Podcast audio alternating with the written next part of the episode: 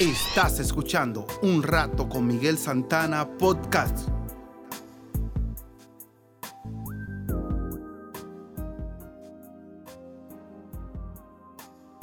La historia de hoy se titula Un paseo que terminó mal. ¿Quién puede prever las consecuencias de un solo paso en falso?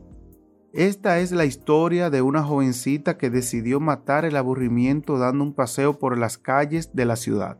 Al parecer, no era la primera vez que lo hacía, pero ese día las cosas no salieron como ella esperaba.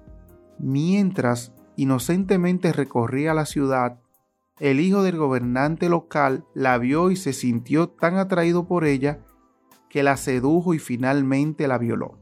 Este solo hecho en sí mismo ya era una tragedia. Que una jovencita sea violada ya es muy lamentable. Pero el asunto no terminó ahí. Cuando sus hermanos se enteraron de lo sucedido, la sangre comenzó a correr. El violador murió y con él mucha gente de la ciudad también fue asesinada. ¿Ya sabes de quién estamos hablando? De Dina, la hija de Jacob y Lea. Puedes hallar la historia completa en Génesis 34. Y se puede saber qué hacía Dina sola en una ciudad donde la gente no temía a Dios, es cierto que ella no salió a buscar problemas, pero también es cierto que cuando nos relacionamos con quienes no temen a Dios, puede pasar cualquier cosa sin darnos cuenta. Invertimos nuestra escala de valores. Dios dice que huyamos de la tentación, pero nosotros, en lugar de rehuirle, invitamos a la tentación. El que busca su placer entre los que no temen a Dios se coloca en el terreno de Satanás y provoca tentaciones, patriarcas y profetas.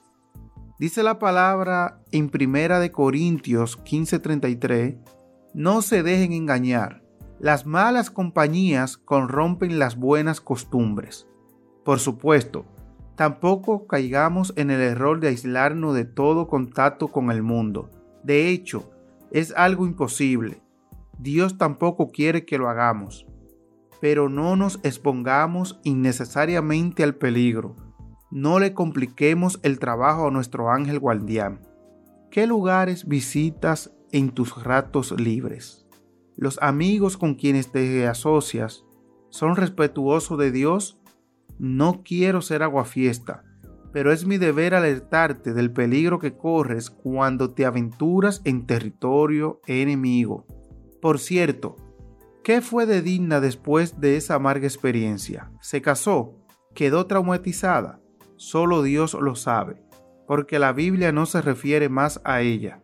Entonces vamos a pedirle a Dios, inclinemos nuestro rostro y digamos, dame sabiduría, Señor para no exponerme a situaciones que luego puedo lamentar.